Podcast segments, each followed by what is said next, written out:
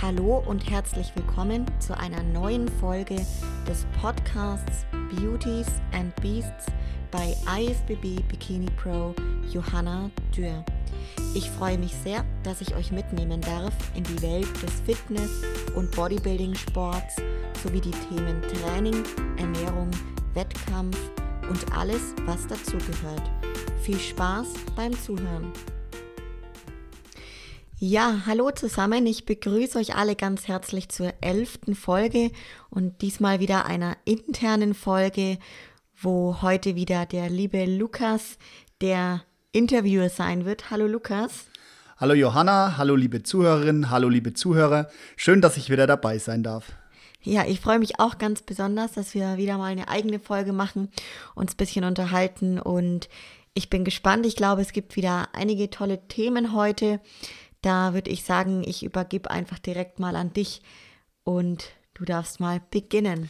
Ja, perfekt. Vielen Dank. Ich freue mich, dass ich auch wieder da sein darf ähm, und dich in deinem Podcast begrüßen darf. Die letzten Folgen waren ja wieder mal ohne mich, so dass ich schon wieder ein bisschen das Ganze vermisst habe. Aber umso schöner, dass wir heute wieder was zusammen machen. Ja, vielleicht kurz zur Info auch für alle Zuhörerinnen, alle Zuhörer. Jetzt am Wochenende war ja das Riesen-Event in der Bodybuilding-Szene, nämlich der Mr. Olympia. Wir haben die Folge aber schon vor dem Mr. Olympia aufgezeichnet. Deshalb wissen wir natürlich jetzt noch nicht, wie das Ganze ausgegangen ist und deshalb sagen wir auch nichts dazu. Wir steigen ein direkt in die Themen. Johanna, bei dir hat sich einiges getan. Du hattest ja ein großes Podcast-Interview mit dem lieben Danny von Garnicus und da gab es auch ganz schön viel Feedback dazu, Johanna. Erzähl mal, wie war das Interview für dich und vor allem, wie war das Feedback danach?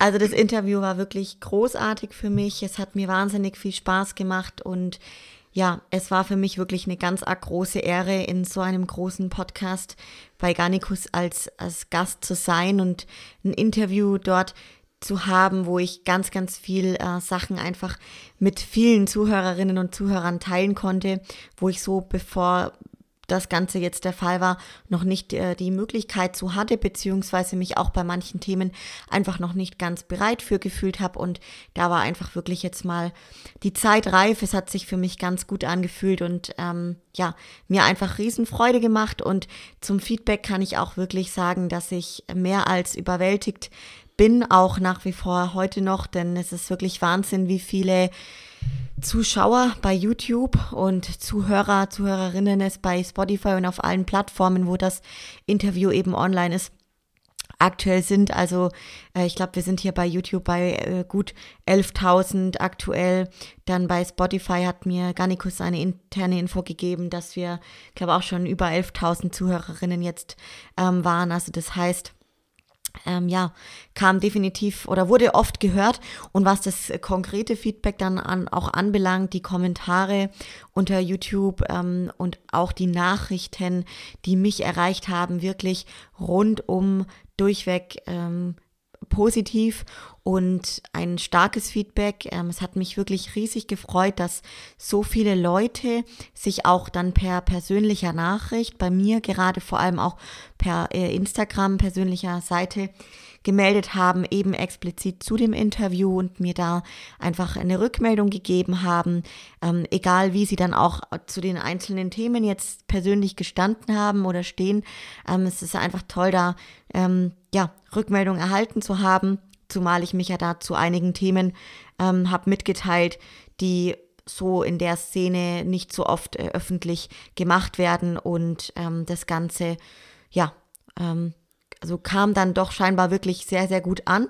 Und natürlich muss ich auch sagen, hat es mich ganz arg gefreut, dass sich vor allem die Mädels ganz stark bei mir gemeldet haben ähm, per Nachrichten und explizit bei vielen Themen äh, mich einfach gefragt haben, äh, gerade auch zum Thema zum Beispiel Brustoperation oder auch ähm, den Themen leistungssteigernde Mittel.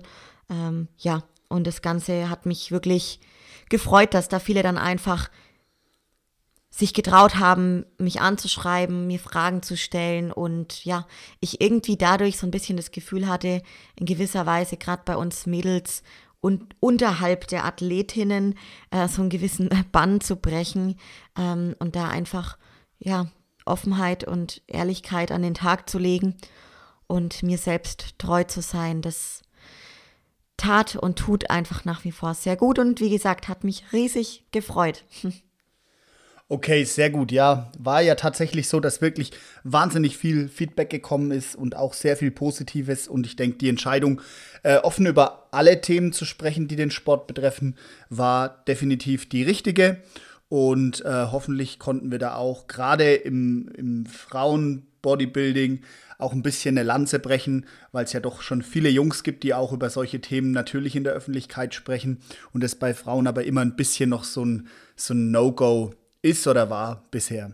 Wir haben ganz viele Themen auch oder ganz viele Fragen auch bekommen zu der letzten Garnicus-Folge und auch schon davor aus unserem Podcast. Und zwar rund um das Thema Wettkampfvorbereitung, Wettkampf-Bodybuilding.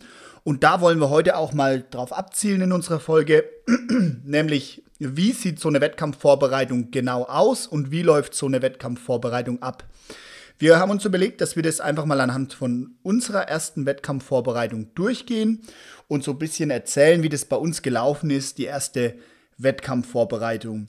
Wie ihr das vielleicht schon wisst, wenn ihr die erste Folge gehört habt, die Johanna ist 2016 das erste Mal in der Bikini-Klasse gestartet auf einem Bodybuilding-Wettkampf. Und im gleichen Jahr habe ich auch einen Wettkampf gemacht. Ja, und ich möchte gerne mal einsteigen, so mit der ersten Frage, Johanna. Wann kommt denn so der Entschluss, der konkrete Entschluss, ich gehe auf die Bühne, also ich starte jetzt wirklich in die Vorbereitung. Nicht so der Gedanke, hey, ich würde gern mal auf eine Bühne gehen, sondern wann kommt der Entschluss, an dem und dem Tag möchte ich auf der Bühne stehen? Wie war das bei dir? Ich denke, das ist wirklich sehr, sehr individuell, je nachdem, ähm, wie auch die jeweilige Ausgangsform ist, wie lange man sich damit dann schon beschäftigt, wie lange man im Studio schon trainiert und dem Sport nachgeht. Ähm, dann natürlich auch, ja, hat man denn überhaupt bereits einen Coach oder macht man das Ganze gerade noch so für sich? Und ich denke aber, weil du es gesagt hast, wann wird es wirklich konkret? Ähm, ab dem Zeitpunkt, wo der Tag X, also sprich der Wettkampftag, wirklich raus ist. Also wenn der Wettkampf offiziell ist, der erste Frühjahreswettkampf ist der so und so vielte, das Datum ist bekannt, dann ähm, ist es natürlich klar, das auch als, äh, ja, als Meilenstein sich zu setzen und zu beginnen, die Vorbereitung durchzuplanen. Ähm, das heißt, es war damals bei mir, bei, bei uns, kann ich sagen, ne, in der gemeinsamen ersten Wettkampfvorbereitung, äh, war das schon ein langer Zeitraum, weil wir ja noch ja, noch nie eben auf der Bühne standen und natürlich auch ähm, von der Ausgangsform mussten wir uns beide, würde ich jetzt behaupten, stark verändern. Äh, bei mir war es in erster Linie wirklich stark verändern in Form von, dass viel Körperfett weg musste und man erstmal sehen musste, was steckt überhaupt drunter. Ähm, also das heißt, der Zeitraum kann da unterschiedlich sein. Ich würde jetzt mal sagen, das waren bei wie lange war das bei uns schon ein halbes Jahr, wo das dann wirklich klar war, okay, im Frühjahr die fränkische Meisterschaft mhm. wird der erste Wettkampf sein. Aber jetzt gehen wir mal, sagen wir mal, in der Regel würde ich jetzt behaupten, sind vier bis fünf Monate bei einer Frau schon normal. Quasi bei einer ganz normalen Ausgangsform so. Ich glaube auch bei uns waren das so fünf Monate ungefähr, vielleicht ein halbes Jahr, sowas. Ähm, genau. Aber da war der Entschluss. Genau. Ja, was war denn damals dann so der erste Schritt? Also wie ging das Ganze los? Der erste Schritt war, dass äh, wir natürlich gemeinsam mit unserem Coach äh, Clemens Riefer uns zusammengesetzt haben. Wir haben die Körpermaße genommen. Das heißt also wirklich so eine Art Status quo, die Ausgangsform komplett analysiert. Ähm, die Maße genommen, damit meine ich mit einem Maßband einfach ganz simpel die Umfänge von Wade, Oberschenkel, Po, Taille, Bauch, Arme genommen und dann einfach ähm, aufgeschrieben, dokumentiert und genauso auch Formbilder gemacht von allen Seiten. Achtung, und beim ersten Mal hat der Clemens auch noch die einzelnen Muskelpartien bewertet. Weißt du es noch? Da hat er gesagt, okay, fangen wir mal an bei dem, was nicht passt. Jetzt bei mir zum Beispiel. Hm, Waden, eins von fünf Punkten. Oder machen wir null? mach mal null. stimmt, stimmt. Das war immer in diesem Solarium-Raum. Genau, ja. Und da hat er das bewertet auf einer Skala von 0 bis 5 Punkte. also so kann man das natürlich auch noch machen. Das war eigentlich auch recht gut, gell? Weißt du, was bei dir noch so die einzelnen Punkte waren, oder?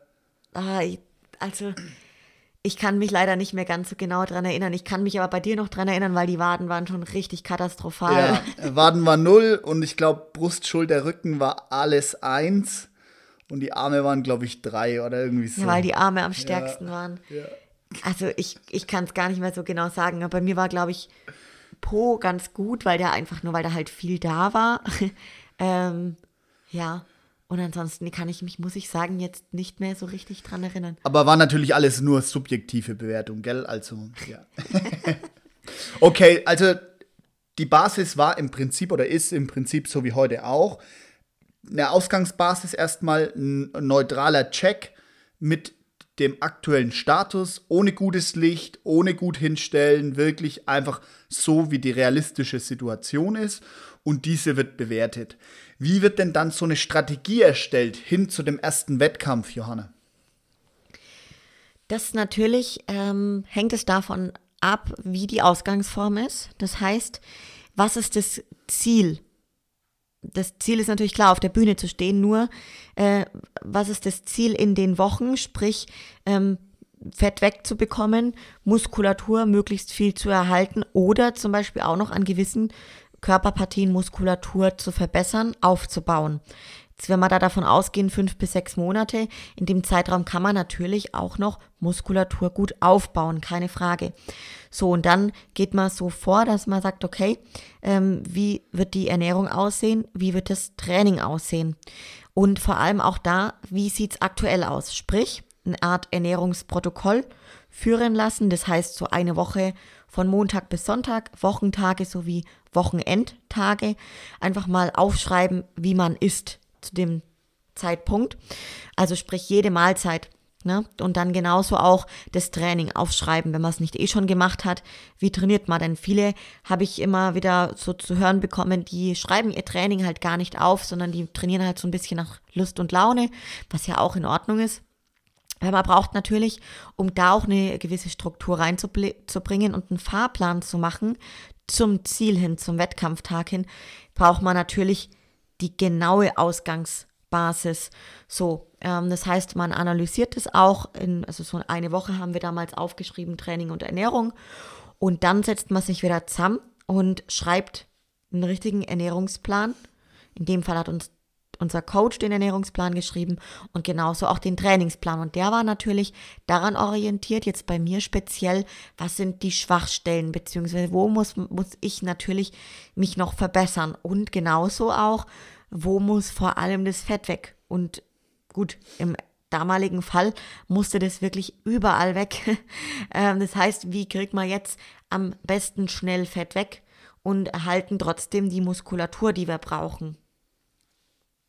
Ja, das heißt, erstmal wird an den einzelnen Stellschrauben gedreht. Auch hier wird er nicht einfach so ins Blaue rein, sondern es wird erstmal geschaut, was ist der Athlet oder die Athletin gerade eben, wie trainiert er oder sie gerade und darauf wird dann abgestimmt, entsprechender neuer, neuer Trainingsplan darauf abgestimmt. Weißt du noch, wie das bei dir damals war, Johanna? Waren das große Veränderungen so von heute auf morgen, die da passiert sind in dem Zeitpunkt, wo du gesagt hast, so jetzt wird angegriffen, Fränkische Meisterschaft 2016 ist der Tag, an dem ich das erste Mal auf der Bühne stehe. Ja, ich kann mich noch daran erinnern, dass ich einen komplett neuen Plan gekriegt habe und der war so, dass ich immer Beine und Rücken zusammen trainiert habe. Also es war echt hardcore, muss ich sagen. Der Trainingsplan war ungefähr so, dass ich zwei bis zweieinhalb Stunden trainiert habe. Ähm, das war also mit sehr, sehr viel Volumen verbunden, das Ganze. Und äh, das war einfach aus dem Hintergrund, weil bei mir ehrlich gesagt, ja, noch viel gefehlt hat, bei den Beinen viel Form vor allem. Äh, da war schon Muskulatur da, nur die Form. Und dann haben wir da echt so ein Hypertrophie, Hardcore ähm, Trainingsplan gemacht mit Beine, Rücken oder Beine, Rücken, Arme und Brust, Schulter, Brust, Schulter, glaube ich, war das, genau. Brust, Schulter, Bauch, so, ja. Und äh, da habe ich dann wirklich, ich glaube, ich weiß gar nicht mehr, ob das dann schon fünf bis sechs Einheiten waren und aber selbst an den Tagen, wo ich dann kein Training hatte, gab es Cardio. Das Cardio wurde direkt ziemlich hochgeschraubt, weil ich echt eben viel Babyspeck hatte, so haben wir das damals genannt, der erstmal, also dieser festere Speck so, der erst einmal weg muss, damit man sieht, wo war, was, was überhaupt drunter steckt, wie die Symmetrie und Linie dann auch ist drunter und wo überhaupt noch was fehlt so an Muskulatur. Also das heißt, der Plan wurde komplett umgeworfen. Davor hatte ich eher immer so schon ein bisschen nach Lust und Laune trainiert und auch hatte ich eine Zeit lang, wo ich wirklich äh, speziell auf Grundübungen trainiert habe, also wirklich nur an einem Trainingstag nur Kniebeuge gemacht habe, nur Kreuzheben am anderen Tag, zum Beispiel zehn Sätze Kreuzheben, zehn Sätze Kniebeugen und wirklich nur auf Kraft trainiert habe, dadurch aber wirklich auch viel äh, Muskulatur aufbauen konnte. Und ähm, ja, dann ging das Ganze eben weg davon, trotzdem mit Grundübungen, gleichzeitig aber super viele Isolationsübungen mit dazu und ähm, ja, erstmal einfach Form reinbringen. So war das bei mir. Wie war denn das bei dir? Was hattest du für einen Plan? Damals kannst du dich erinnern? Also bei mir war es so, da war die Ausgangsform nicht ganz so katastrophal wie bei dir. Ja. Also es ist quasi genau umgedreht wie heute. Weil ich ja schon ähm, ein halbes Jahr davor im Prinzip mit einem Kumpel die Wettkampfvorbereitung mitgemacht habe. Also er hat sich auf einen Wettkampf vorbereitet, auch mit dem Clemens zusammen. Und ich habe halt ein bisschen so die Diät mitgemacht und auch das Training mitgemacht. Natürlich lange nicht so ernsthaft wie dann wirklich tatsächlich in der Wettkampfvorbereitung. Aber ich war eigentlich schon ganz okay in Form, sagen wir mal, für jemand, der normal im Studio trainiert. Deshalb ähm, waren bei mir die, die Anpassungen jetzt von der Ernährung und so gar nicht so riesengroß, weil ich ja im Prinzip das Ernährungssystem so schon ein bisschen gekannt habe. Ähm, und was wir halt bei den Jungs hatten oder immer noch haben, ist wirklich, dass wir unglaublich viel essen, essen, essen. Also das ist so ein bisschen der Ansatz vom Clemens, dass die Leute schon so viel essen können, wie es irgendwie möglich ist. Ähm, und das war also bei uns auf jeden Fall oder bei mir damals auch der Fall. Also ich habe richtig viel gegessen, aber halt nur clean. Also Haferflocken, Reis, Hühnchen, Gemüse, solche Sachen halt. Ähm, und vom Trainingsplan weiß ich es ehrlich gesagt gar nicht mehr genau, wie es war, aber es war aufgesplittet, der ganze Körper irgendwie. Und was ich noch weiß, es war wirklich Waden, Waden, Waden, Waden. War, glaube ich, bei jedem Training waren, waren zwei oder drei Übungen Waden dabei. Also das war echt ähm, ganz schön ordentlich damals. Aber von der Ernährung hat sich selber für mich gar nicht so wahnsinnig viel geändert. Ihr habt ja dann auch, oder wir haben ja dann auch äh, regelmäßig äh, Checks gehabt in unserem Coach, Johanna. Wie lief das ab? In welchem Rhythmus sind die gelaufen? Was war so ein Check? Was ist da genau gemessen worden? Genau, also bei dem Check haben wir wirklich regelmäßig die Maße genommen der Körperpartien, also die Umfänge mit einem einfachen Maßband, wie vorhin schon kurz erwähnt, und haben das dann immer dokumentiert. Also Clemens hat es dokumentiert und ähm, haben einfach geschaut, okay, wie verändern sich die Umfänge am an den Beinen, am Po, an den Armen und natürlich auch ganz speziell am Bauch, so dass es halt am Bauch tendenziell weniger werden sollte, ist ja klar. Und ähm, dass es dann halt an gewünschten Stellen ähm, teilweise mehr werden sollte, war auch natürlich klar. Wobei, das war eher bei dir jetzt beim Lukas der Fall. Bei mir sollte es generell einfach erstmal weniger werden.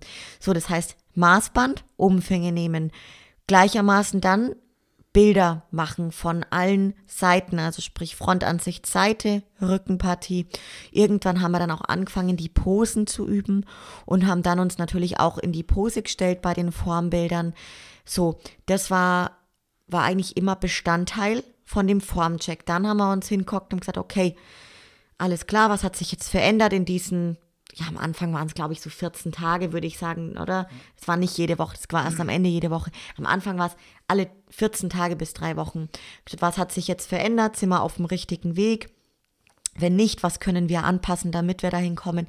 So, und dann äh, Stück für Stück war es bei mir dann so, dass die Ernährung umgestellt worden ist und ich immer weniger habe äh, zu essen auf dem Plan gehabt. Ja, also von den von den Kalorien sozusagen. Bei mir war es auch so, ich hatte dann manchmal noch so Ladetage, um einfach den Stoffwechsel anzukurbeln. Ähm, der war halt ein bisschen im Keller scheinbar und dann hat man da so ein paar so Aufladetage mit deutlich mehr Kohlenhydrate, wie ich an den anderen Tagen hatte, weil da haben wir die Kohlenhydrate wirklich schon stark nach unten gefahren. Und um einfach schon mal relativ schnell ein erstes Ergebnis zu haben und was wegzukriegen, weil eben viel an Speck weg musste. So, das war auf jeden Fall Bestandteil von dem Check. Genau, wir haben dann wieder einen neuen Plan gehabt. Gegebenenfalls ein bisschen was angepasst von der Ernährung. Training blieb erstmal gleich. Supplemente damals waren die Basics oder es war nichts Besonderes. Ein Whey-Protein nach dem Training. Whey-Protein frühst bei den Haferflocken mit dabei. Und ähm, ich glaube so ein bisschen Omega, Omega-3. Genau, Fettsäuren, BCAAs, EAAs, Glutamin. Das Eigentlich war's. das gleiche wie heute, kann man sagen. Ja, So. ja. Ja, okay, so sind die, so sind die Checks abgelaufen. Jetzt hast du gerade schon gesagt, so die ersten Wochen, die sind ja immer spannend, ähm, bei, weil halt viel passiert unter Umständen. Sowas bei mir zum Beispiel, das ist wahnsinnig viel passiert. Es ging sehr schnell. Also ähm, man hat eigentlich fast tagtäglich die Veränderungen gesehen, wenn, man in, wenn ich in den Spiegel geschaut habe. Das Gesicht ist schmaler geworden, ähm, der Bauch ist weniger geworden, die Muskeln sind besser rausgekommen, die Adern sind mehr rausgekommen durch die Kohlenhydrate. Und wirklich, man hat das von Tag zu Tag, insbesondere die ersten fünf, vier, fünf Wochen gesehen, ist wirklich jeden Tag die Form besser geworden. Und ich habe damals eine Form gehabt, das hatte ich noch nie in meinem Leben davor, dass man die Bauchmuskeln sieht und so weiter und so fort, obwohl ich wirklich schon lange, lange, lange trainiert habe. Ähm, da wäre jetzt auch meine Frage, so wie sind denn die ersten Wochen in so einer Vorbereitung für dich jetzt, Johanna? Ja, also ich kann mich da auch noch gut dran erinnern. Das war natürlich unfassbar aufregend, weil es ja zum allerersten Mal war. Und wie du es gerade auch schon schön beschrieben hast, noch nie zuvor hatte auch ich damals so einen, eine körperliche Entwicklung bei mir wahrgenommen. Also war eine schnelle körperliche Entwicklung, weil ja bei dem Sport geht es ja dann eben um die Optik, ja. Und das heißt, man steht auf und dann schaut man in den Spiegel und man sieht halt dann einfach die ersten Fortschritte, indem das eben dann, wie du es gerade sagst, vielleicht die Konturen am Bauch mehr sichtbar ist. Da redet man ja noch gar nicht von, dass ich da irgendwo in gewisser Weise einen Sixpack gesehen habe, ja. Nee, sondern einfach der Bauch, der wurde ein bisschen schmaler, die Kontur wurde mehr, ähm, die ersten ja, Formungen an den Beinen hat, haben sich äh, sichtbar gemacht und das war einfach diese, diese Entwicklung in so kurzer Zeit zu sehen, war aufregend und motivierend ohne Ende. Also das kann ich wirklich jedem sagen, dass dieser Prozess, diese Entwicklung, ähm, gerade da in der ersten Wettkampfvorbereitung, das motivierendste überhaupt war. Und deshalb, ehrlich gesagt, ging es mir da persönlich unglaublich gut, weil, ja, man hat gesehen, dass das, was man da reinsteckt, gleichermaßen als Ergebnis rauskommt und was, was will man mehr? Ja, also das war einfach toll, war einfach toll zu sehen.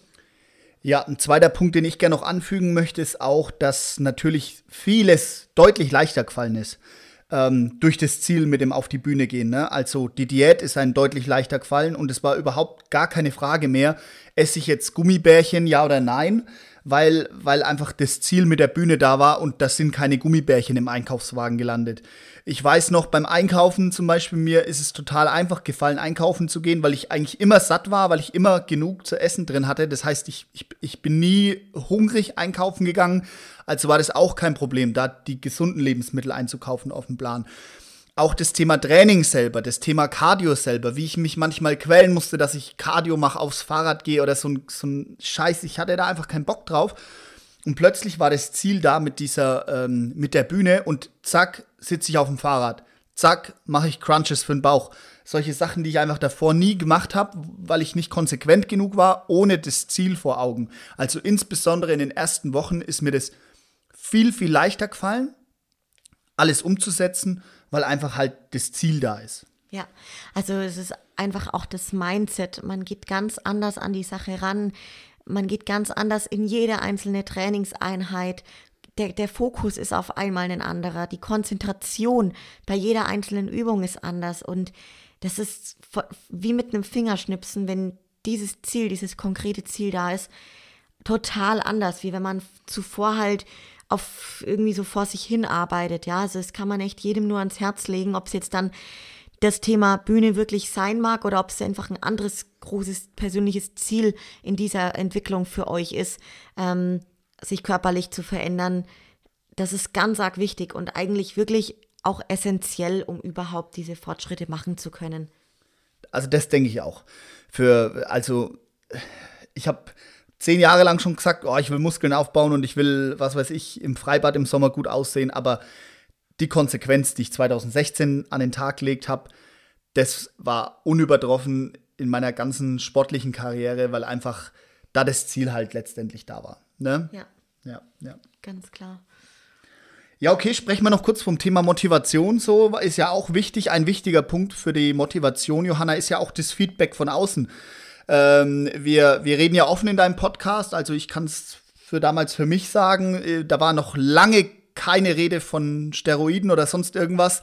Da ging es los im Studio so, boah, der nimmt bestimmt was und was nimmst denn du und so. Und das war für mich das größte Kompliment, als die ersten Leute zu mir gekommen sind und mich gefragt haben, was, was ich nehme. So. Und ich, also komplett ohne irgendwelche leistungssteigernden Substanzen unterwegs war, das war für mich wirklich mit die größte Motivation auf der ganzen Reise so. Ist es ja auch nach wie vor noch so, muss man sagen. Klar, jetzt bin ich voll bis unter das Dach.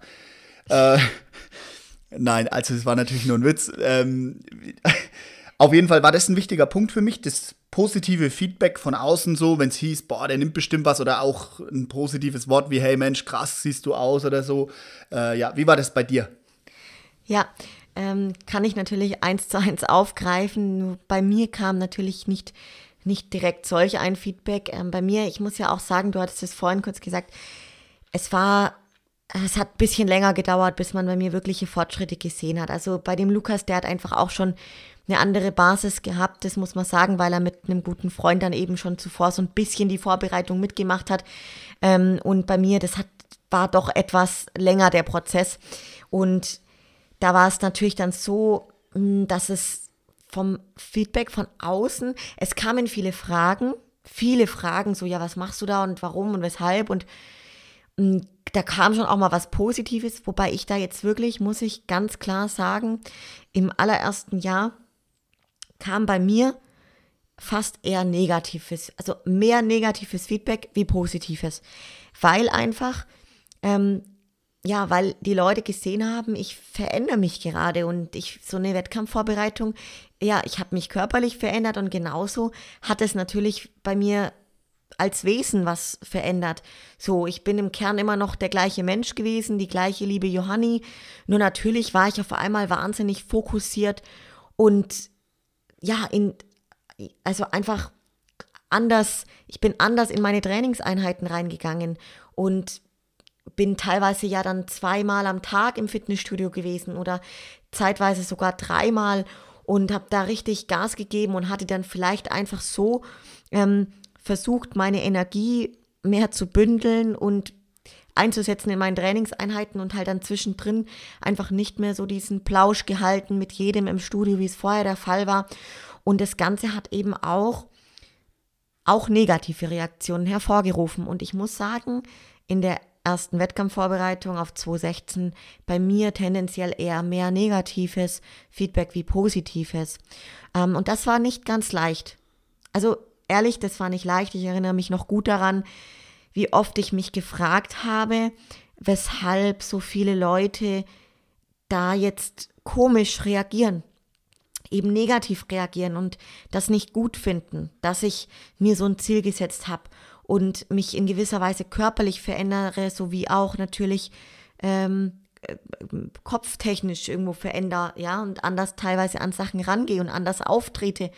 Ähm, das Ganze war für mich nicht ganz leicht. Und ähm, gleichzeitig muss ich am heutigen Tag sagen, dass das ganz wichtig war für meine persönliche Entwicklung und ähm, ich da glücklicherweise drüber, drüber hinweg äh, geschaut habe und weiterhin mein Ziel klar vor Augen gesehen habe, mich von nichts, aber wirklich gar nichts habe abbringen lassen. Und ich kann euch wirklich sagen, da kamen sehr, da kam sehr, sehr viel unschönes Feedback. Das, also das möchte ich einfach mal betonen. Jetzt zum heutigen Tag kriege ich wirklich, also überflutend sehr viel positives Feedback und alles. Mm, aber damals war halt einfach diese krasse Verwandlung sehr präsent, weil ich mich so stark verändert habe und das zum allerersten Mal der Fall war, dass ich sage, ich mache Bodybuilding als Frau. Ich mache Bodybuilding und davor war ich halt im Fußball und war halt ein Mädel im Fitnessstudio und das war einfach was anderes. Und immer, wenn man sich verändert und was Extremes macht, dann muss man damit rechnen, dass da genauso wie vielleicht manche das toll finden, auch viele entweder neidisch sind, weil man da irgendwas nachgeht, was man, also ein Ziel hat, das Ganze durchzieht und auch erreicht und erfolgreich damit ist. Ähm, aber genauso auch manche Leute, teilweise halt, ja, das Ganze einfach komisch finden oder sich da einfach, ja, negativ zu äußern. Ähm, von dem her hat es bei mir, anders wie jetzt bei dir, erstmal eher länger gedauert, bis ich da überhaupt dann auch so von außen eine gewisse Anerkennung bekommen habe. Okay, sehr gut. So viel zum Thema Motivation in so einer Wettkampfvorbereitung. Also es ist wirklich gut, äh, sein Umfeld genau zu beobachten als Athletin und auch als Athlet. Was passiert da im Umfeld? Schon da die Leute auch mitzunehmen, sich das aber auch nicht zu arg ans Herz zu lassen, weil natürlich nicht nur positives Feedback kommen muss, weil natürlich sich doch der ein oder andere Mensch im Studio ein bisschen auf die Füße getreten fühlt, wenn plötzlich sich bei dir körperlich was verändert und bei ihm halt nicht. Ähm, und sowas kann ja auch manchmal den Leuten den Spiegel vorhalten und das führt dann unter Umständen vielleicht auch zu negativen Reaktionen. Ja, absolut. Also da kann man auch so dazu sagen, oftmals hatte ich den Eindruck, dass dann manche Leute, die dann eben etwas negativ darauf reagiert haben, ähm, dass die mich zum Beispiel, also weil ich mich körperlich stark verändert habe und da immer mehr in Richtung zu meinem Ziel gekommen bin, dass die da mich sozusagen in ihrem Kopf auf ein Podest gestellt haben ähm, und, und ja, mich mit anderen Augen quasi wahrgenommen haben und ähm, ja, das bewirkt dann vielleicht solch, solche Reaktionen. Also das hatte ich mir damals so überlegt, ob das vielleicht bei manchen so der Fall gewesen sein mag und ähm, aber da muss man einfach dann auch schauen, okay, äh, was, was passiert im Umfeld, wie du es gerade gesagt hast, und mit wer. Es gibt immer Leute, die das werden das nicht verstehen und das muss doch auch niemand verstehen. Hey, wenn, wenn ihr das für euch macht und es euch gut tut und da Gefallen dran habt, dann muss das kein anderer Mensch verstehen, weshalb ihr diesen Weg geht und weshalb ihr das gut findet. Da braucht ihr euch auf keinerlei Diskussionen einlassen. Also wenn es euch gut tut und ihr Bock drauf habt, dann macht es einfach. Ich habe mich da lange, lange wirklich damit beschäftigt ähm, und mir hat es wehgetan, was Leute gesagt haben, wirklich richtig arg wehgetan. Und am heutigen Tag kann ich euch sagen, wenn es da Leute gibt bei euch, die vielleicht zum ersten Mal sowas durchziehen und viele komische Reaktionen kommen, das ist ganz normal. Das ist ganz normal so. Und Aktion, Reaktion. Leute reagieren dann einfach drauf und manche gut und manche halt, eben wie du es gerade gesagt hast, den hält man den Spiegel vor oder wie auch immer. Also lasst euch nicht zu arg davon beeinflussen, macht euer Ding und ja, dann läuft es. Perfekt. Zurück zu Sachen, die ihr in der Hand habt oder die wir in der Hand haben. Das ist so das Thema Zeitmanagement kam ja wirklich auch häufig jetzt die Frage, auch auf den Garnicus Podcast, so wie machst du das als Profi-Bikini-Athletin? Arbeitest du Vollzeit? Arbeitest du nur Teilzeit? Jetzt ist es ja so, in der Wettkampfvorbereitung, da wird immer, kommt der Sport immer mehr, im Laufe von der Zeit kommt der Sport immer mehr, rückt in den Fokus vom Tag. Also, es werden mehr Einheiten, du musst mehr Essen essen, mehr Essen vorbereiten, jetzt zum Beispiel als Kerl oder als Mädel. Du darfst weniger essen, hast dann also Hunger, ne? Dann dreht sich das ganze Tag um, dreht sich der ganze Tag um den Hunger. Dann geht irgendwann das Cardio natürlich nach oben, manchmal dann mehrmals am Tag, Cardio frühs, abends. Genau das gleiche ist es mit dem Training und dann gibt es noch ganz viele Sachen außenrum. Ihr wisst, Johanna macht LPF-Training zum Beispiel, dieses Low-Pressure-Fitness. Es kommt das Posing dazu, es kommen äh, Bauchtrainings dazu, Liegestütze und so weiter und so fort. Und das alles läuft neben einem Vollzeitjob nebenher. Wie bringst du das auf die Reihe, Johanna? Vollzeitjob Bikini-Profi-Athletin oder auch damals war ja die Belastung sehr hoch, was den Sport angeht. Und welche Tipps hast du für deine Hörerinnen und für deine Hörer? Guter Punkt. Ich hatte es im Garnikus-Interview tatsächlich auch gesagt, dass mir das sehr gut tut, dass ich einen äh, Vollzeitjob auch habe und quasi dieses Bodybuilding nicht mein komplettes Leben ist, also nicht mein Job, wovon ich leben muss. Ähm, denn ich glaube, ich würde niemals mit so einer Leidenschaft und Hingabe dauerhaft an diese Sache herangehen können, wenn ich diesen Druck hätte, ähm, dass nur das quasi das ist, wovon ich dann leben kann. Ähm, und das, das möchte ich nicht. Und ja, also dann auch darauf zurückzukommen, wie äh, sieht es mit dem Zeitmanagement aus oder wie kriegt man das Ganze unter einen Hut. Die Frage kam wirklich oft und ich kann euch echt nur sagen, ähm, ich hatte es öfter schon erwähnt, dass mir tatsächlich dieses Bodybuilding und diese egal ob jetzt Wettkampf, Vorbereitung oder Offseason, mein Tag hat eine gewisse Struktur und die hat er eben explizit durch diesen Sport. Ja, äh, das heißt also quasi, das bedeutet, ich muss sehr früh aufstehen, ähm, um überhaupt alles unterzukriegen, um diese ganzen Routinen, die du gerade schon gesagt hast, LPF am Morgen auf nüchternen Magen, dann Cardio zum Beispiel auch am Morgen auf nüchternen Magen, ähm, um das überhaupt erstmal vor der Arbeit zu absolvieren. Äh, dann, ja, das heißt, frühes Aufstehen und diese ganze Struktur macht es mir ehrlich gesagt leichter, dadurch, dass ich dieses Bodybuilding habe und genauso noch einem Vollzeitjob nachgehe, weil ich kann mich ja auch nicht, wenn ich es mir jetzt halt andersrum vorstelle, in, ich meine, du, kann, du kannst dich ja dann, wenn du sagst, du machst jetzt nur Bodybuilding und bist komplett 100% Profisportler, klar, dann hast du vielleicht noch eine Krafttrainingseinheit mehr oder noch eine Cardioeinheit mehr. Aber ansonsten, jetzt gerade bei mir als Bikini-Athletin, arg viel mehr, wie ich jetzt da neben einem ähm, Vollzeitjob mache, wäre es ja auch nicht. Das heißt, meine Gedanken würden sich den ganzen Tag noch viel, viel mehr um das Thema Bodybuilding drehen, um meinen Körper, mache ich alles richtig. Und ehrlich gesagt, glaube ich, würde ich mich da viel zu sehr verkopfen und viel zu sehr drauf, drauf versteifen und mein Kopf wäre gar nicht mehr so, so frei und ja, der, das Thema Stress spielt eine ganz große Rolle. Das müssen wir ähm, auch ganz klar mit reinbringen. Und wenn man sich da dann quasi den kompletten Tag, ich meine 24 Stunden mit dem Thema Bodybuilding, Training, Regeneration, Ernährung beschäftigt, also ich bin der Meinung, das würde nichts besser machen. Und ähm, ja, von dem her habe ich halt da noch nebenher meinen Fulltime-Job. Muss ich aber auch sagen, indem ich halt zu 100 Prozent aufgehe, der mich auch in einem großen Teil nicht nur großen Teil, sondern zu 100 Prozent natürlich in dem Bereich Business erfüllt und mich genauso weiterbringt und mir genauso viel, was meine persönliche Entwicklung betrifft, was aber genauso auch, ähm, ja, das betrifft, was ich damit bewirken kann bei dem Job, den ich ausübe. Ähm, und dementsprechend kann ich es mir überhaupt nicht vorstellen, nicht einem Vollzeitjob nachzugehen. Ich muss kurz da ein Beispiel mit reinbringen. Ich ähm, habe manchmal vor einem Wettkampf mir ein paar Tage Urlaub genommen, weil ich gedacht habe, ja, ähm, das brauche ich dann, um irgendwie die Birne frei zu haben und komplett nur auf den Wettkampf mich zu fokussieren und damit alles passt.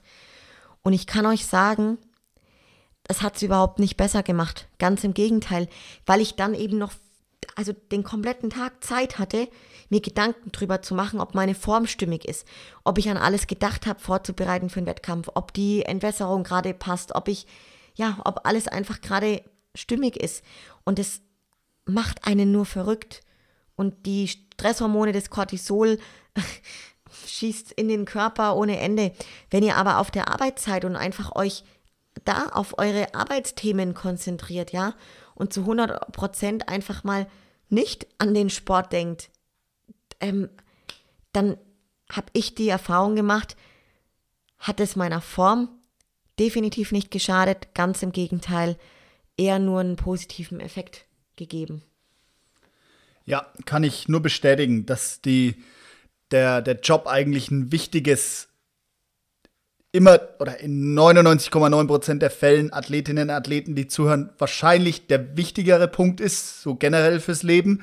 Ähm, und dass er einfach mit dazugehört und dass es auch gut so ist, eben weil man sich dann nicht die ganze Zeit einen Kopf ums Bodybuilding macht. Eine weitere Möglichkeit, sich abzulenken vom Bodybuilding, sind ja auch natürlich äh, wie bei jedem so Trips, Ausflüge und solche Sachen, Johanna. Wir hatten ja auch ein paar witzige Ausflüge in unserer Wettkampfvorbereitung 2016. Ein äh, Trip 2016 war zum Beispiel auch die FIBO, ähm, wo wir ja beide schon also ziemlich gut in Form waren auf jeden Fall mit der FIBO-Diät. Äh, wie ist es denn abgelaufen, so der Trip zur FIBO damals und was hast du noch so für Erlebnisse im Kopf? Ja, damals war es ja dann ganz wichtig, dass wir gut vorbereitet sind, weil es war ja, glaube ich, drei Wochen etwa vorm Wettkampf, vom ersten geplanten Wettkampf. Und da musste natürlich dann alles passen. Wir mussten unser Essen vorkochen und für die Reise mitnehmen, mussten gucken, ob wir im Hotel irgendwie unser Essen kühlen können. Und wenn nicht, wie gehen wir dann an die Sache ran? Und ja, äh, war echt witzig, weil das quasi noch nicht so routiniert, wie es äh, routiniert, wie es jetzt der Fall ist, war, sondern wirklich so alles ganz neu und eben man war ja noch nie auf einer Bühne und es musste alles perfekt passen. Und ähm, ja, so eine kleine Reise ist natürlich dann erstmal schwierig, weil man da natürlich aus der gewissen Routine rauskommt. Ne? Ähm, was habe ich noch im Kopf davon? Also auf jeden Fall boah, dass das Auto ganz schön vollgestopft gestopft war und wir irgendwie viel zu viel mitgenommen haben. Ja, wir, wir waren auf jeden Fall, sagen wir mal, einen Tag mit Essen vorkochen beschäftigt und es war aber dann irgendwie nach eineinhalb Tagen eigentlich schon weg und das, obwohl wir glauben, nach einem Tag war das Essen schon weg, obwohl wir eigentlich zwei Tage hätten dort bleiben sollen oder so. Wir haben uns auf jeden Fall ultra verschätzt. Wir hatten viel zu wenig dann zu essen dabei und dann haben wir gesagt, okay, dort können wir uns nichts kochen, wie machen wir das? Und dann sind wir dort irgendwie einkaufen gegangen, haben geguckt, ob wir da irgendwie so fertiges Hühnchen halt kriegen. Und irgendwie war das damals nicht so wie heute so. Jetzt heute wüsste man sich irgendwie sofort zu helfen. Welche Proteinquellen kann man halt stattdessen nehmen? Ja, nimmt man halt einen Thunfisch statt einen Huhn so. Und damals musste das aber halt das absolut in der Pfanne gegarte Huhn sein. Und es war ganz schlimm, weil das dann auf einmal nicht genügend war. Und es ist echt witzig, wenn man zurückblickt, weil so jetzt heute ist man da einfach viel, viel entspannter und kann aber halt auch einfach genau, man weiß einfach genau, wenn man jetzt sagt, man macht jetzt einen Dreitagestrip, dann weiß ich jetzt genau, wie viel muss ich für diesen Trip einplanen äh, und das ist irgendwie viel, viel entspannter jetzt, gell? Was zum Beispiel bei mir noch sehr in positiver Erinnerung geblieben ist von dem, von dem Ausflug damals, wir waren dann dort, das sind ja nur Fitnessverrückte und so, ne? Und wir waren dort dann irgendwie nachts um eins oder so oder nachts um elf noch im Training im McFit in, in Köln. Das war richtig cool, weil da waren halt die ganzen Maschinen auch von der FIBO, die so am Tag über dort an den Ständen gearbeitet haben und haben dann nachts dort trainiert, so in, in dem McFit. Und wir waren halt da so mittendrin einfach dabei, auch ganz gut in Form, weil wir halt kurz vor dem Wettkampf waren. Und es war schon sau cool und hat richtig Spaß gemacht, da so mitten in der, in der Nacht noch ein paar Gewichte rumzuheben und so. Ich weiß noch, wir waren eigentlich so müde und dann haben wir uns irgendeinen so komischen Poster reingeknallt und sind dann noch in das McFit. Also es war echt lustig, war ein tolles, tolles Erlebnis. Ich wollte jetzt noch kurz was dazu sagen, weil du vorhin gesagt hast, das Thema Zeitmanagement und du natürlich ja auch einen Vollzeitjob immer hattest und auch ein sehr äh, verantwortungs, eine verantwortungsvolle Rolle in deinem Job hattest ähm, und ja, vielleicht, dass du auch mal noch was dazu sagen könntest, wie du das Ganze damals angegangen bist. Ich möchte von mir noch kurz vorweg sagen, dass es ganz, ganz wichtig ist, äh, nach wie vor heute so wie damals, dass man wirklich seine komplette Woche am besten durchplant. Genauso auch mit den Trainingseinheiten. Also sprich, wenn ihr entweder Schicht arbeitet, dann wisst ihr ja normal, was für eine Schicht habt ihr in der Woche. Wenn ihr keine Schicht arbeitet, wisst ihr ja auch ungefähr, was habt ihr für Arbeitszeiten und könnt demnach genau planen, wann geht ihr in eure Trainingseinheiten, an welchen Tagen ist Pausentag, wann geht ihr wann macht ihr Cardio, wann stellt ihr euren Wecker, wann wird Essen vorgekocht, ja? Also solche Sachen, Essen vorkochen für zwei bis drei Tage, immer im Voraus und plant eure komplette Woche durch. Dann ist es am aller einfachsten. Und jetzt erzähl du doch mal, Lukas, wie war das bei dir damals? Mm, ja, also wie war das bei mir damals? Im Prinzip war das so ähnlich eigentlich wie bei dir. Ich konnte auf jeden Fall ähm, auf meiner Arbeit zum Glück in den Pausen halt äh, konnte ich was essen, so dass ich eigentlich keine Probleme hatte mit dem Essen und für mich war das Ziel im Kopf, also da ist der Wettkampf, da will ich gut aussehen und da gab es wirklich 0 mm links und rechts. 0 mm links und rechts. Ich habe jeden Abend vorgekocht, ab frühst Cardio gemacht, nach dem Training Cardio gemacht und ähm, hatte halt, wie gesagt, auch zum Glück immer genug zu essen. Also ich musste nie hungern, sondern das war eher zu viel. Ich hatte dann eine, eine Phase, da habe ich jeden, jeden Abend noch on top auf mein normales Essen, was weiß ich, das war eh schon ein Kilo oder so Hühnchen, was ich jeden Tag gegessen habe. Und dann gab es abends jeden Abend noch ein halbes Kilo Fisch dazu und am Schluss sogar ein ganzes Kilo Fisch, also so Seelachs obendrauf dazu weiß ich noch, da bin ich einmal eingepennt und der Seelachs ist in der Pfanne angebrannt. So, oder? Oh so ein bisschen gestunken. Der, der Geheimtipp mit dem, mit dem Seelachs abends. Ja, gell? ja, ja. Und am Anfang ging das immer noch, aber irgendwann war der Seelachs echt. Äh ja, genau. Ansonsten, ich habe dann halt immer den Thunfisch, das Hühnchen so mit Cola Light oder was zu trinken runtergespült und so. Ja, aber ansonsten war das eigentlich keine große Frage. Wir waren in der Mittagspause im Gym Okay, da muss ich sagen, manchmal da hast du schon mich motiviert dazu. Also das war nicht Eigenmotivation, sondern da hast du halt gesagt, so wir machen jetzt kurz eine Runde Bauch und Waden und Cardio, dann haben wir das schon mal erledigt so. Stimmt, genau. Und dann haben wir das quasi immer in der Mittagspause gemacht. Genau. Und dann sind wir abends komplett ins äh, Training ins gegangen. normale Training, ja, ja, ja. genau. Und das war letztendlich so die Struktur, die wir über Monate eigentlich drin hatten. Also von daher ging das für mich auch gut klar eigentlich. Ja, abends wurde vorgekocht im Regelfall. Ähm, beim Lukas, der hat, glaube ich, immer für ein bis maximal zwei Tage vorgekocht. Bei mir auch die Mahlzeiten, wo ich dann eben weg war, gearbeitet habe, die habe ich mir immer vorgekocht und die Mahlzeiten, wo dann abends ähm, noch angefallen sind, wo ich dann daheim war, die konnte man dann natürlich direkt daheim kochen, ne? Ich habe zum Beispiel noch, also ich, wir machen ja Bodybuilding Talk und sind ja unter uns so. Ich erzähle mal noch zwei witzige Geschichten, die mir Wir sind einfallen. unter uns. Du weißt schon, hier hören ein paar Leute zu, gell? Also, eine witzige Geschichte aus der Vorbereitung damals von mir war, ähm, ich hatte, äh, ich habe in der Zeit gerade meine Masterarbeit geschrieben. Okay, zugegeben, die war am Schluss nicht mehr ganz so gut dann, aber e- also egal was anderes. Ich war auf jeden Fall fertig mit der Masterarbeit, habe die abgegeben und bin quasi nach Frankfurt gefahren, um die bei der Hochschule abzugeben, die Masterarbeit. Auf dem Rückweg habe ich mir überlegt, jetzt belohne ich mich mal. Und da habe ich mir auf dem Rückweg an so einem, in so einem Einkaufszentrum äh, an der Autobahn, habe ich mir eine Pfanne gekauft. So eine richtig gute Pfanne für 80 Euro. Irgend, und die war totaler Rotz, so. Also, weil die Pfanne war zwar beschichtet, aber hatte so Waben. Und die Wabenränder, die waren nicht beschichtet. Also da, wo das Fleisch drauf liegt, da, hat die, da war die Beschichtung gar nicht. Da brauchst du trotzdem Öl.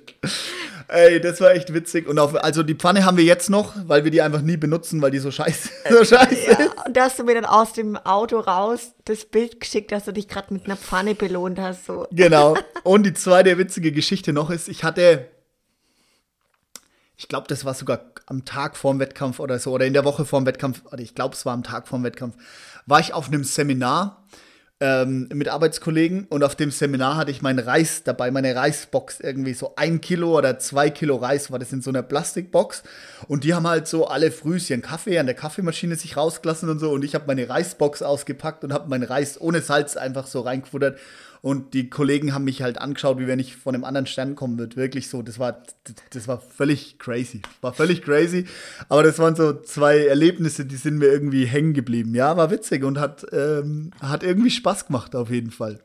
Zusammenfassend kann man auf jeden Fall sagen, jetzt egal in was für einem Job, ob jetzt Schichtarbeit, ob jetzt, ja, was auch immer für einen Fulltime-Job, ja, äh, es ist definitiv möglich, eine Wettkampfvorbereitung neben einem Fulltime-Job durchzuziehen und ja, ähm, in der Regel erforderlich, weil ganz ehrlich, die meisten Leute einfach halt auf, auf das Einkommen aus der Arbeit angewiesen sind. Und ähm, weil das einfach der Hauptpfeiler ist im Leben für die meisten Leute, wie ja auch im Prinzip für uns äh, und halt nicht der Sport so. Und das ist auch gut so, das macht gar nichts aus, das gibt euch alles eine tolle Struktur. Mich hat der Wettkampf auf der Arbeit wesentlich besser gemacht, weil ich viel, viel strukturierter, organisierter meine Aufgaben erledigt hatte. Also es war wirklich, muss ich sagen, unterm Strich total positiv. ja. Für uns selber jetzt so, Johanna, es war ja in der Diät schon immer so, dass du immer deutlich weniger essen durftest wie ich, deutlich mehr machen musstest wie ich. Wie war das für dich? War das ein Problem? War das schwer zu verkraften oder war das für dich eher so ein bisschen ein Ansporn? Also ich habe da natürlich schon selber auch mh, das Ganze gut verstehen können, weil ich ja gesehen habe, dass wir einfach alleine schon, weil ich eine Frau bin, du ein Mann bist, äh, anders dastehen und einfach das Ganze halt erforderlich ist, um dahin zu kommen. Und deshalb habe ich ehrlich gesagt uns da nicht verglichen. Ähm, das war aus dem Hintergrund auch überhaupt gar kein Problem. Natürlich war es dann schon halt so, dass wir bei den Checks, bei den Formchecks immer, hat halt der Lukas wirklich immer einen sehr guten Formcheck gehabt und es lief alles nach Plan und ja, die Form wurde von Mal zu Mal besser und er durfte meistens noch mehr essen und bei mir müsst ihr euch vorstellen, es wurde noch mehr weggestrichen und es war ungefähr überhaupt kein Gramm Kohlenhydrate mehr da und Johanna musste statt 90 Minuten 120 Minuten Cardio machen, weil das Fett halt nicht so richtig weggegangen ist, ja. Ey, also das war natürlich dann schon irgendwann, also ich habe da dann schon, es war hart natürlich, aber hey, ich habe mir gedacht, hey, wenn es sein muss, muss es sein so. Und ähm, es war nie ein Problem, weil ich habe da immer nur mich gesehen. Ich habe mich niemals mit dir verglichen. Ja, das ist ja auch, darf man nicht machen. Also vergleicht euch nicht mit anderen. Ganz, ganz, ganz wichtig auch nicht mit anderen Athletinnen. Ja, jeder Körper ist so anders, individuell, reagiert anders und echt bleibt bei euch einfach nur. Das Einzige, was ich natürlich noch ganz gut weiß, ist, dass es schon als bei mir einfach so dermaßen lange gedauert hat, bis was voranging und echt schleichend war alles. Ähm, das war drei Wochen vor dem Wettkampf, das war dann so drei oder vier Wochen vor dem Wettkampf, kurz vor der, kurz vor der FIBO, hat uns unser Coach damals angeschaut beim Formcheck und hat dann gesagt zum Lukas, also seine Form ist so gut, er könne jetzt dann sich äh, Farbe besorgen und könnte dann bei dem Wettkampf, es gibt auch Wettkämpfe bei der FIBO immer, bei einem Mans Physik Wettkampf direkt starten und ich habe dann ganz große Augen gemacht, weil ich wollte ja auch unbedingt auf die Bühne und dachte mir, oh, hoffentlich sagt er zu mir auch sowas, ne? Und dann hat er zu mir, hat er mich angeschaut und hat gesagt, ja, du auf keinen Fall oder irgendwie so, oder? Also halt, es war zum Glück ja, hat er das gesagt, ja, der Clemens, weil ich meine, meine Form war halt einfach auch entsprechend noch nicht so weit. Und das hat mich aber wirklich, ich kann mich sehr gut dran erinnern, das war damals in dem Fitnessstudio, wo wir uns ähm, zu Beginn vorbereitet haben. Und das hat mich stark getroffen, weil ich habe wirklich, es war ein Kampf. Die Vor Vorbereitung, die Vorbereitung, die erste war ein derarter Kampf. Und ich habe halt so unbedingt es schaffen wollen, auf die Bühne zu kommen. Ich hatte dieses Ziel und es war wirklich so schwierig, dass sich an dieser blöden Form was getan hat. Und dann in dem Moment wurde es quasi so für mich, genau, und dann hat er, dann hat der Clemens zu mir gesagt, Johanna, bei dir wissen wir noch nicht mal, ob du in drei Wochen überhaupt auf der Bühne stehen kannst, so, weil halt die Form wirklich noch nicht so danach aussah. Und es hat mich echt getroffen, es hat richtig wehgetan. Und ich muss sagen, da hatte ich mal einen kurzen emotionalen Einbruch, ähm, ja, wo ich dann echt ein bisschen traurig war. Und im Training ich weiß noch ganz genau, ich habe dann, weil ich so sauer war, auf die Situation, auf die Tatsache, dass sich meine Scheißform nicht dahin entwickelt, wo ich es gerne hätte, ja, ähm, habe ich übelst die Gewichte äh, im, im Fitnessstudio rumgeworfen und habe dann quasi so die Stange, weiß ich noch, habe ich so aufrechtes Rudern gemacht und dann war ja alles eh schon scheiße, ja, und dann habe ich das alles einfach auf den Boden geworfen und habe mit dem Fuß immer so gegen die Stangen gekickt und also das war ähm, ja auch ein recht lustiges Erlebnis. Aber das ist einmal passiert und da habe ich mich dann auch wieder gekriegt so und dachte mir, jetzt, jetzt erst recht, so jetzt erst recht, jetzt setze ich noch mal eins drauf und gebe richtig Gas und dann stand ich ja auch drei Wochen später wirklich auf der Bühne. ja, zum Glück hat alles geklappt noch, gell? Jetzt ist es so, vor dem Wettkampf, Johanna, kam ja, beziehungsweise kommt immer so diese Peak Week. Quasi die Woche unmittelbar vor einem Wettkampf. Was macht denn jetzt ein Athlet oder eine Athletin in dieser Woche ganz genau? Wie sieht so eine Peak Week aus? Auch ähm, natürlich sehr individuell und kann sehr unterschiedlich sein. Von Mann zu Frau variiert es auch. Ich kann natürlich da jetzt wieder mal nur aus der Erfahrung von mir oder von uns sprechen. Du kannst bestimmt auch ein bisschen was dazu berichten. Wir haben das relativ ähnlich angegangen. Da ist es natürlich in erster Linie so, dass man möchte, dass das Wasser, was man im Körper hat, ähm, am besten so gering wie möglich wird ähm, für den Tag, wo man auf der Bühne steht, damit die Muskulatur mehr zum Vorschein kommt und die Konturen mehr ersichtlich sind. Wir alle haben ja sehr viel Wasser im Körper, was ja auch wichtig ist, damit wir überhaupt leben. Und da wollte oder ist halt das Ziel von so einer Peak Week, ähm, etwas an Wasser rauszubekommen aus dem Körper und am Ende des Tages etwas definierter nochmal dazustehen. Und äh, man macht es so, dass man in der Woche dann einfach anders isst und auch vom Wasserhaushalt einfach ähm, deutlich mehr trinkt und sozusagen aufwässert ein bisschen, ähm, erstmal Wasser in den Körper rein äh, bekommt, um dann am Ende der Woche auf den Wettkampf hin das Wasser rauszubekommen. Und ähm, ja, wie sieht es aus? Also bei uns war es eigentlich in der Regel immer so, dass wir dann zu Beginn, der Wettkampf war meistens an einem Wochenende und dann haben wir zu Beginn der Woche aufgewässert. Das heißt, wir haben einfach mit zum Beispiel fünf Liter Wasser am Tag trinken begonnen, ähm, sind dann hoch bis, glaube so zehn Liter an der Spitze oder auch mal elf oder zwölf Liter bei dir zum Beispiel. Ne? War wegen unterschiedlich. Und dann am Ende der Woche sind wir runter auf noch ein Liter am Tag, sodass am Wettkampftag kaum noch ähm, Wasser zugeführt worden ist und einfach das ganze Wasser rausgegangen ist. Man musste sehr viel auf Toilette gehen, ähm, sodass dann einfach unter der Haut ähm, so wenig Wasser wie möglich ist. Ja, und ähm, das Ganze kann man noch mit Salzhaushalt kombinieren, dass man dann auch mit dem Salzen so am Anfang wenig höher geht und dann irgendwann das Salz komplett rausnimmt, weil Salz zieht bekanntlich Wasser in den Körper und dementsprechend kann man damit auch noch ein bisschen variieren. Ja, und so haben wir da so ein bisschen von Wettkampf zu Wettkampf äh, uns ein bisschen ausprobiert dann, ne, in der Peak Week. Und es hat dann auch immer gut funktioniert. Manchmal sogar so gut. Ich kann da ein Erlebnis erzählen von dem zweiten Wettkampf.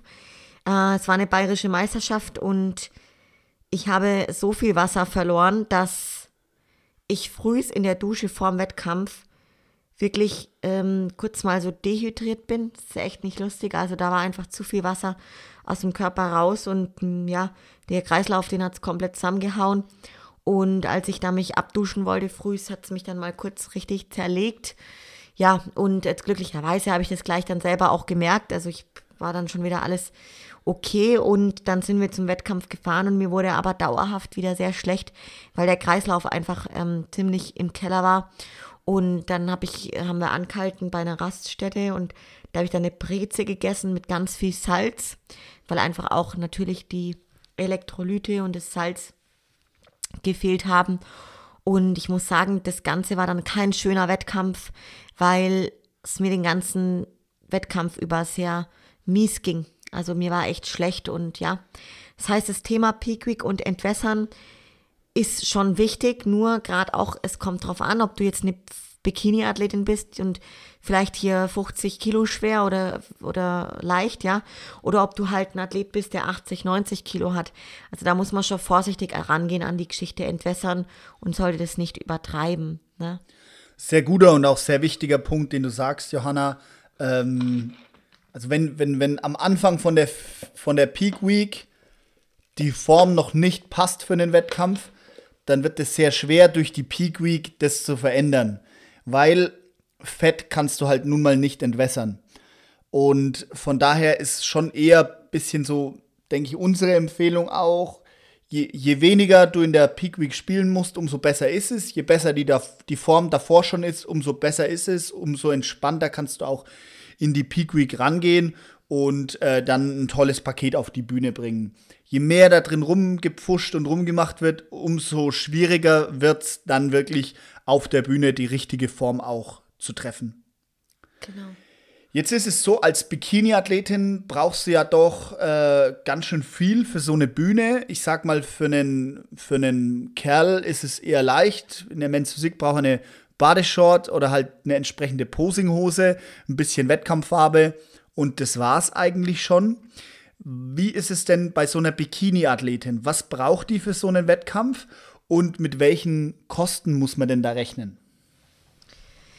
Ja, tatsächlich Thema Kosten. Diese Frage kam auch immer öfters ähm, in den letzten Wochen herein. Und ja, da kann ich auf jeden Fall was von berichten. Es ist ja so bei uns Mädels, der Wettkampf Bikini, wie der Lukas es gerade schon gesagt hat, der wird ja im Regelfall maßgeschneidert und ja, da kommen ja dann so Steinchen drauf. Ähm, manchmal sind es wirklich echte Swarovski-Steine. Man kann aber auch eine gefälschte Variante davon einfach drauf machen lassen. Aber das heißt einfach, dass äh, der Wettkampf-Bikini ist verdammt teuer. Und der muss natürlich auch in die gewissen Richtlinien reinpassen. Und dementsprechend gibt es da eigentlich nur so maßgeschneiderte Bikinis. Und ja, sowas ist halt einfach auch mit einem gewissen Aufwand für die Schneiderin verbunden. Dementsprechend kostet das Teil halt auch wirklich viel. Das heißt, meine Wettkampfbikinis haben in der Regel immer zwischen 350 und 450 Euro gekostet. Und ähm, ich kann euch wirklich sagen, das waren die günstigsten Varianten. Man kann da wirklich ab, sagen wir mal, ab 350 Euro aufwärts nach oben hin offen alles ausgeben. So, dann kommt dazu, die, die Schminke, das Bühnen-Make-up ist natürlich auch nochmal mit Kosten verbunden. Dann Thema, ähm, ja, Haare, je nachdem, ob man sich da frisieren lässt oder selber das macht, aber auf jeden Fall kommt da auch noch was mit dazu. Dann Wettkampffarbe, die ist wirklich auch nicht günstig. Ich glaube, wir haben für unsere Wettkampffarbe damals 90 oder 120 Euro gezahlt. Da hat man dann halt gleich drei Tuben, hat gereicht für eine Wettkampfsaison. Aber auch das ne, ähm, läppert sich dann natürlich. Ja, und ansonsten, was kommt noch an Kosten dazu? Klar, die Starterlizenz, das geht an sich, dann das ist ja gleich bei Mädel so wie bei den Jungs. Ich glaube, das war jetzt damals beim DBV waren es irgendwie 50 Euro und halt nochmal eine Startgebühr. Ja, aber auf jeden Fall kann man halt sagen, dann die Schuhe noch, die Schuhe. Ähm, die Wettkampfschuhe waren, glaube ich, bei mir so zwischen 60 und 90 Euro. Ich kann es nicht mal genau sagen. Ich hatte zwei verschiedene mir geholt. Ja, also etwa zwischen 60 bis 90 Euro nochmal. Und ganz wichtig, der Schmuck. Ja, da habt ihr dann Ohrringe und Armreif und einen Ring oder so.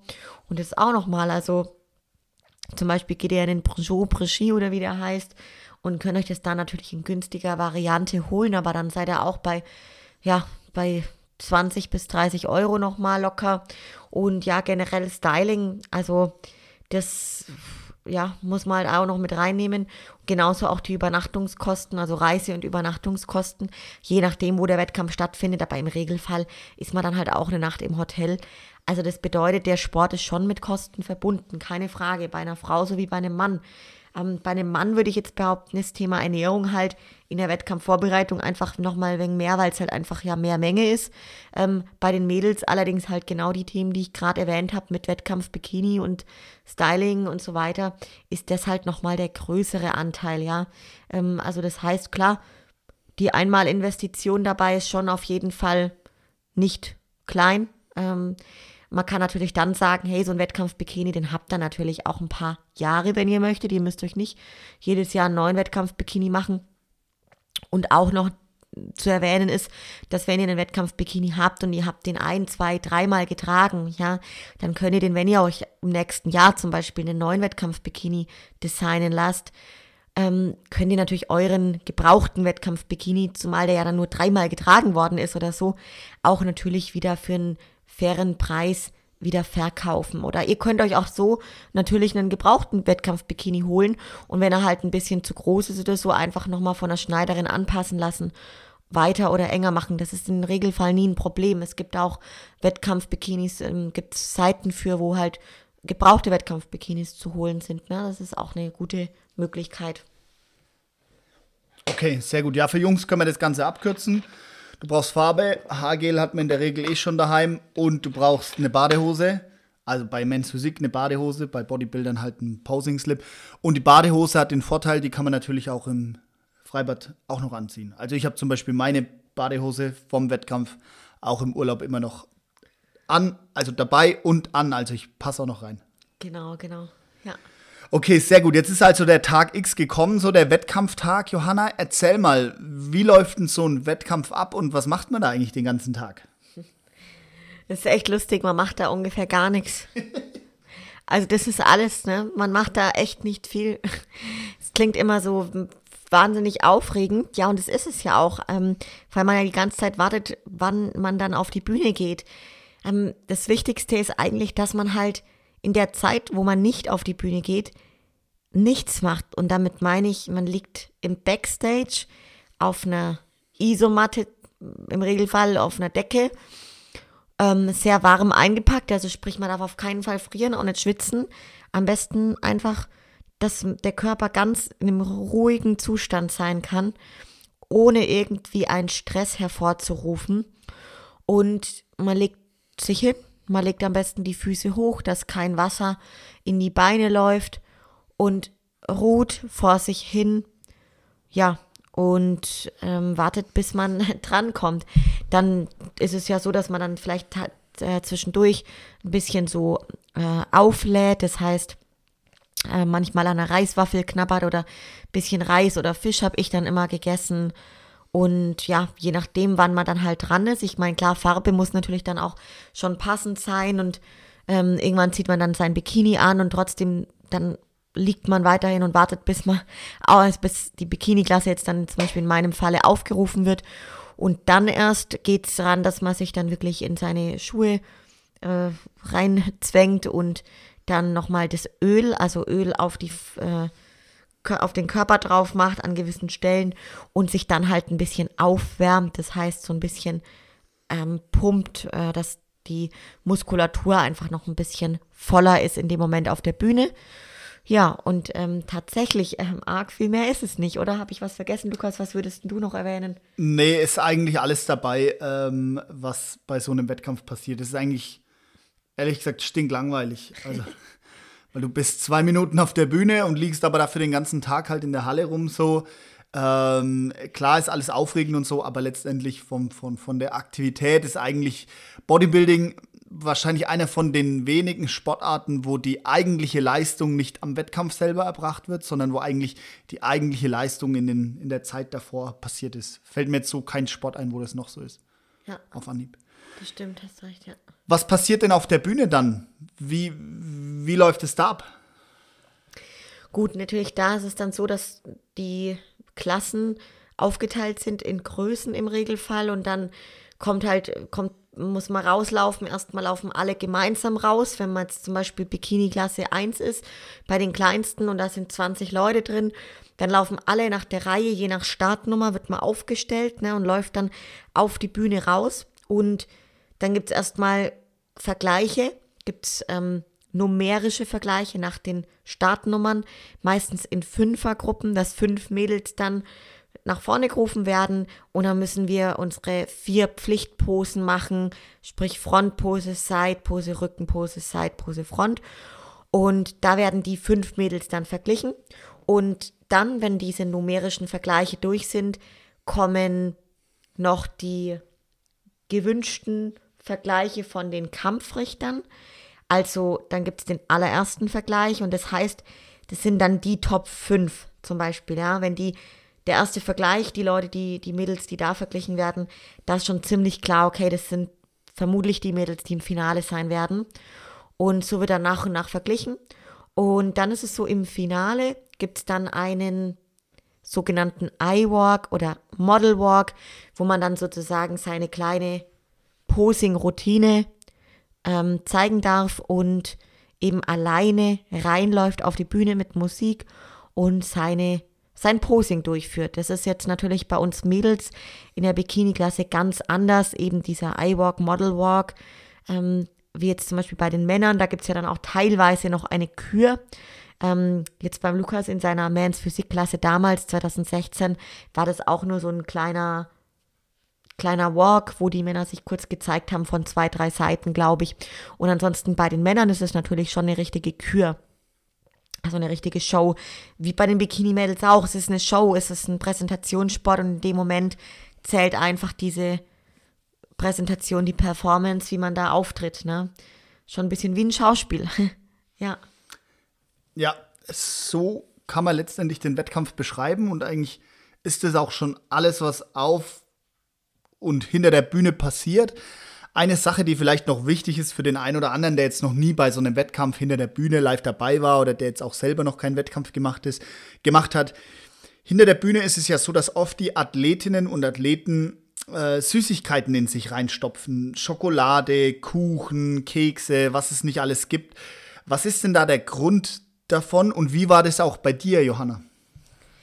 Ich glaube, der Grund ist, gerade jetzt, wenn Leute zum allerersten Mal eine Wettkampfvorbereitung machen, da freut man sich dann natürlich unheimlich darauf, dass man dann danach oder auch an einem Wettkampftag, wenn es geschafft ist, sich dann diese große Belohnung holt, was eben dann für viele eine Belohnung ist und dann ähm, Süßigkeiten oder, oder, sonstige Snacks, ähm, die wenn, ja, die lange nicht auf dem Ernährungsplan standen, ähm, in sich reinstopft. Äh, und das Ganze war in der ersten Wettkampfvorbereitung bei uns auch der Fall.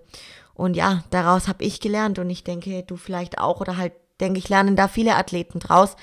Mm, ja, viele belohnen sich dann damit und hauen sich dann Schokolade und sonstige Sachen rein. Und ähm, ich kann halt sagen, ich habe das auch gemacht und das ist, die Erfahrung macht man meistens einmal. Weil es bringt im Endeffekt nichts, sondern ganz im Gegenteil, ähm, die Wettkampfform ist halt so unfassbar schnell weg. Und ja, klar, wenn man sich da einmal kurz vor der Bühne einen Snickers reinknallt, damit man dann halt in dem Moment auf der Bühne etwas voller aussieht und die Muskulatur wirklich schön ähm, zum Vorschein kommt oder die Adern zum Beispiel nochmal mehr rauskommen, jetzt gerade bei Männern oder so, dann ist es ja kein Problem, dann macht es ja durchaus Sinn, weil es halt schneller Zucker ist, ja. Also das meine ich jetzt nicht, sondern ich meine halt wirklich dann explizit an dem Wettkampftag sich da tonnenweise Sachen reinstopfen, wenn die Leute mit einem Koffer voll äh, Süßigkeiten und ungesunden Sachen kommen, das macht man meistens nur einmal und dann nicht mehr wieder. Ähm, ja, ich denke, es ist die, der Grund, weil viele das eben für diese lange Zerrphase, dieser, dieser lange Verzicht halt dann hatten und dann eben sich damit belohnen möchten, sich da dann alles zu gönnen, worauf sie Lust hatten.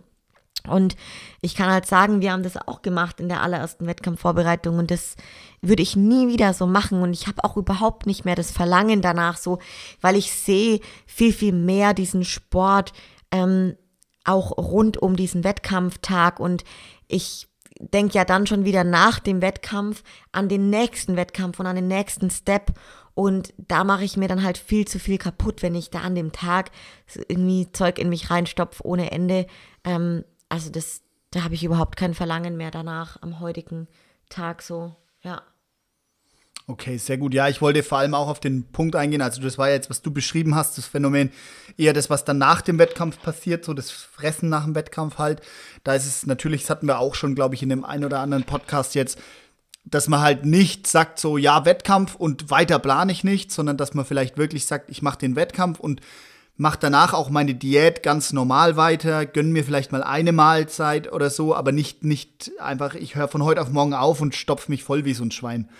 Ähm, das war der eine Punkt und der andere Punkt war beim Wettkampf selber, da ist es ja schon so, dass teilweise die Athleten, also natürlich vor allem halt die schweren Jungs, sag ich mal, äh, schon richtig viel äh, Cookies und so in sich reinhauen, einfach um die Fülle halt auf die Bühne zu bringen um, und um die Fülle ähm, dann auch oder um die Muskeln voll zu haben, wenn man auf der Bühne letztendlich steht.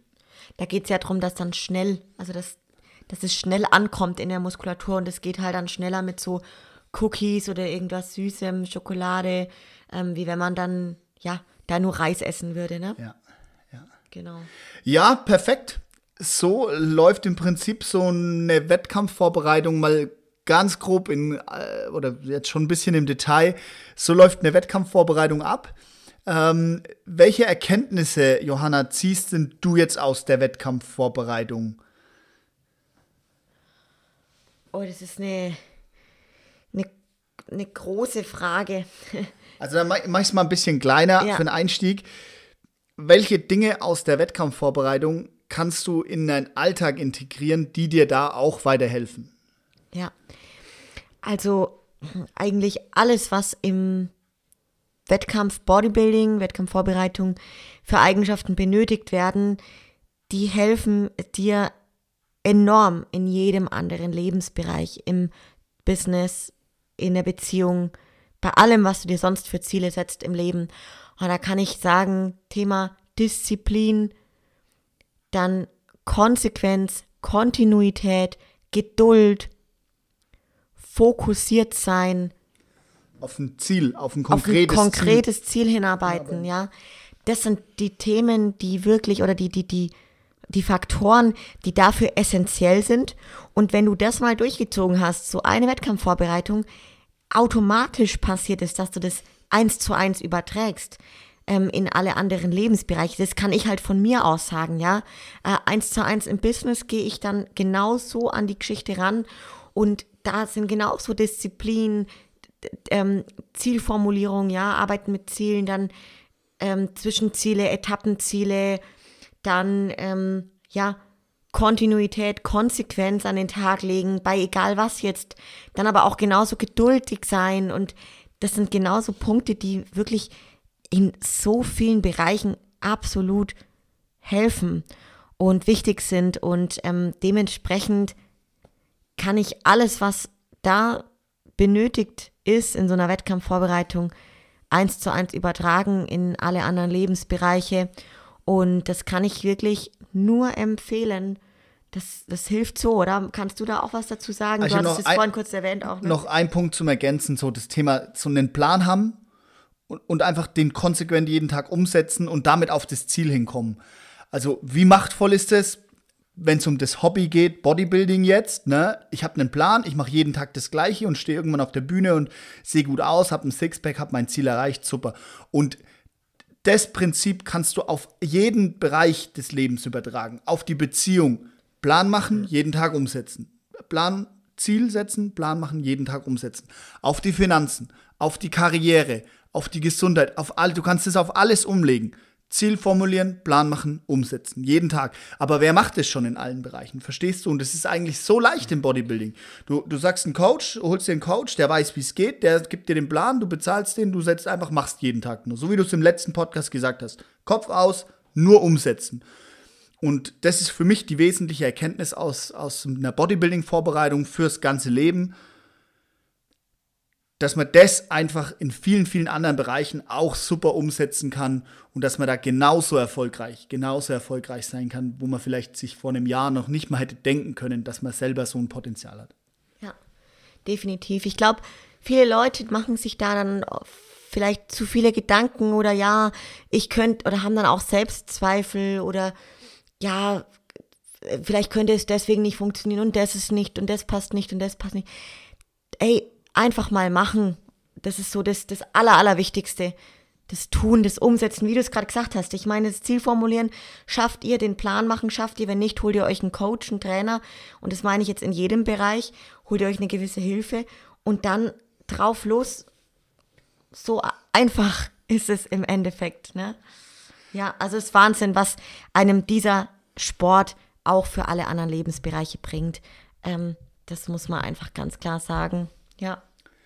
Perfekt. Mit diesen emotionalen Schlussworten ähm, sage ich, wir haben die heutige Folge soweit durch. Ich habe keine Fragen mehr, Johanna. Und dann würde ich den Abschluss äh, in deine Hände übergeben. Ja, vielen Dank, lieber Lukas, dass du das Interview wieder geführt hast, die Moderation übernommen hast, dabei warst, auch ein paar coole Inhalte von deiner Erfahrung 2016 der Wettkampfvorbereitung geteilt hast. Ähm, auch vielen Dank an alle lieben Zuhörerinnen und Zuhörer, die wieder bisher mit dabei waren. Ähm, gebt uns gerne auch wieder ein Feedback zur eigenen internen Folge. Und ja, dann wünsche ich euch jetzt weiterhin ganz, ganz viel Gesundheit und Durchhaltevermögen in der aktuellen turbulenten Zeit. Und seid gespannt, bleibt dabei. Und Schöne Weihnachten. Ja, Wünsche Mensch, euch. tatsächlich, die, jetzt muss ich gerade überlegen, ja, wann kommt die Folge online? Danke dir. ähm, frohe Weihnachten, hey, ohne Scheiß. Ähm, genießt die Zeit im engsten Kreis und ja, frohe Weihnachten und vor Neujahr hören wir uns auf jeden Fall nochmal. Bis dahin, alles Liebe. Ciao, ciao. Ciao.